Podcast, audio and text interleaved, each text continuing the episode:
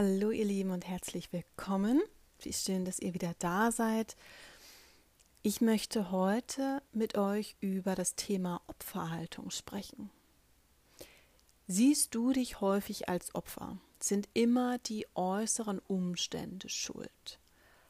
Ist es immer jemand anderes, der etwas hätte besser machen können, dich besser behandeln können, dir mehr zuhören hätte können, vorsichtiger im Straßenverkehr hätte fahren können, so dass du dich nicht erschreckst eventuell. Es gibt ganz, ganz viele Möglichkeiten, wo du aus der Opferrolle agieren kannst. So, dass das ganze Leben gegen dich läuft. Es ist immer etwas Schlimmes, was passiert. Es ist immer die Kalorie von dem vierten Pot Eis, den du dir gerade reinhaust, der sich plötzlich festsetzt es ist der Nachbar, der schon wieder so komisch guckt. Es ist. Es ist alles möglich. Ich möchte dir heute einmal kurz erzählen, wie ich darauf gekommen bin, heute über den Opfermodus zu sprechen. Denn auch ich kann mich natürlich nicht ausnehmen, auch gerne mal in der Opferrolle zu verfangen.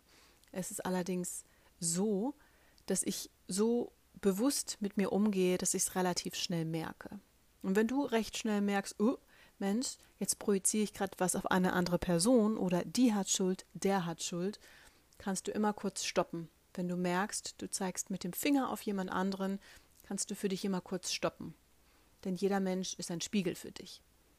Und irgendwas Ungeheiltes in dir, irgendeine Ungereimtheit, kommt nur zutage. Wenn du jemanden als wahnsinnig laut empfindest, kann es durchaus sein, dass du recht still immer gewesen bist. Eventuell wurde dir des Öfteren gesagt, du möchtest bitte leiser sein. Vielleicht erlaubst du dir gar nicht, auch mal laut zu lachen in der Öffentlichkeit.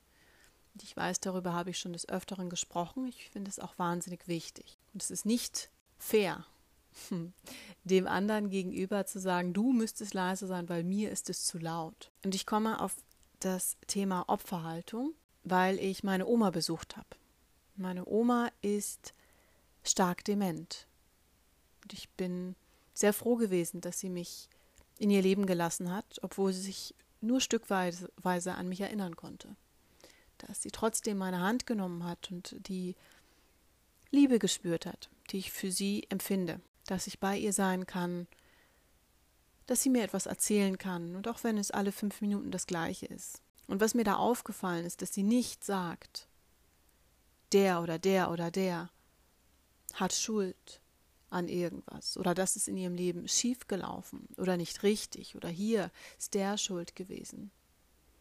Sondern mir ist aufgefallen, dass sie von Mitgefühl geprägt ist, dass sie sich angeschaut hat, auch wenn es ein Satellit war, wo sie gesagt hat, mir, mir tun die Mädchen so leid, die da oben den ganzen Tag sitzen.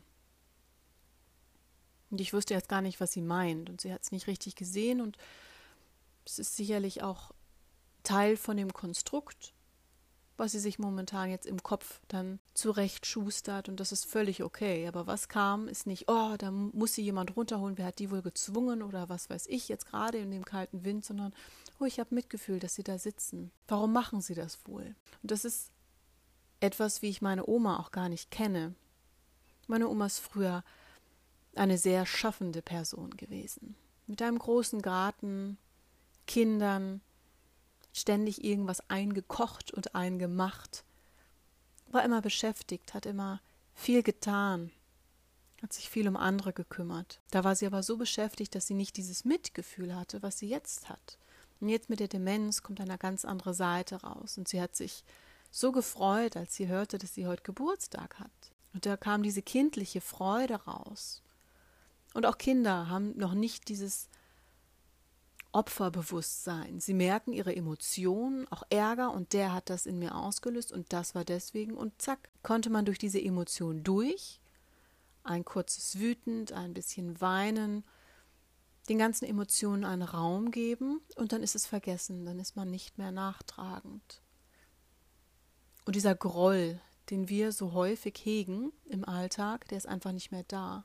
Du merkst, dass du böse bist, weil dich vielleicht deine Kollegin falsch behandelt hat, deiner Meinung nach. weil die Erzieherin im Kindergarten vielleicht was gesagt hat, was schief bei dir angekommen ist, was sie eventuell gar nicht so gemeint hat. Auch hier Sender und Empfänger. Du sagst etwas und es kann komplett anderes bei einem anderen Menschen ankommen. Mach dir das bewusst. So dieses Pieksen, weil man irgendwie einen Groll hegt und gerade vielleicht ein bisschen meckerig ist. Der kommt zurück zu dir, auf welche Art und Weise auch immer. Dieses, diese Opferhaltung, ich kann nicht, weil du kannst. Hm, du kannst.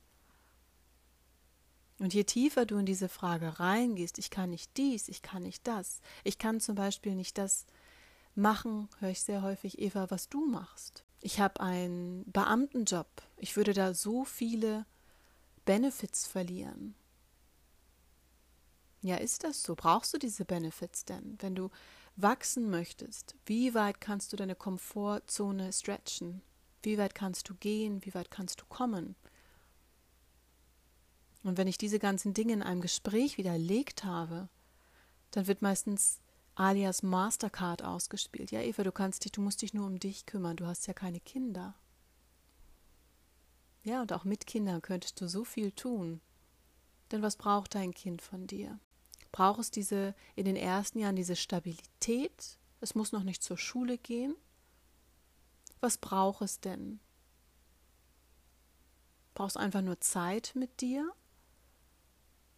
Es braucht ein glückliches Elternteil, bin ich der Meinung. Ein glückliches Elternteil zu sagen, oh, ich gehe meinen Weg, ich zeig's dir. Ich sag's nicht nur, sondern ich zeig's dir, ich bin glücklich, ich bin zufrieden.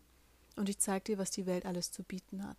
Denn es gibt noch mehr als das, was wir hier jetzt gerade tun und haben. Wir dürfen uns alles erlauben. Wir dürfen einfach mal ausprobieren. Da muss es nicht die eine Woche der Herbstferien im Schwarzwald sein und das zehn Jahre am Stück. Gibt es vielleicht etwas, was du dein Leben lang schon mal sehen wolltest? Dein Kind wird sich freuen, wenn du es mitnimmst. Und auch kleine Dinge können spannend sein. In der Wildnis campen oder sonstiges. Schau, was dir vielleicht auch als Kind Spaß gemacht hat, was einschneidende Erlebnisse, wunderschöne Erinnerungen sind. Und verharr nicht in diesem Opfermodus, zu sagen, oh, mir sind die Hände gebunden, ich kann es nicht anders. Du darfst mit deinem Kopf weitergehen. Du darfst dich öffnen für alles, was da sein darf, denn es darf so viel mehr sein, als du dir jetzt vorstellen kannst. Wir sind es gewohnt, klein zu denken.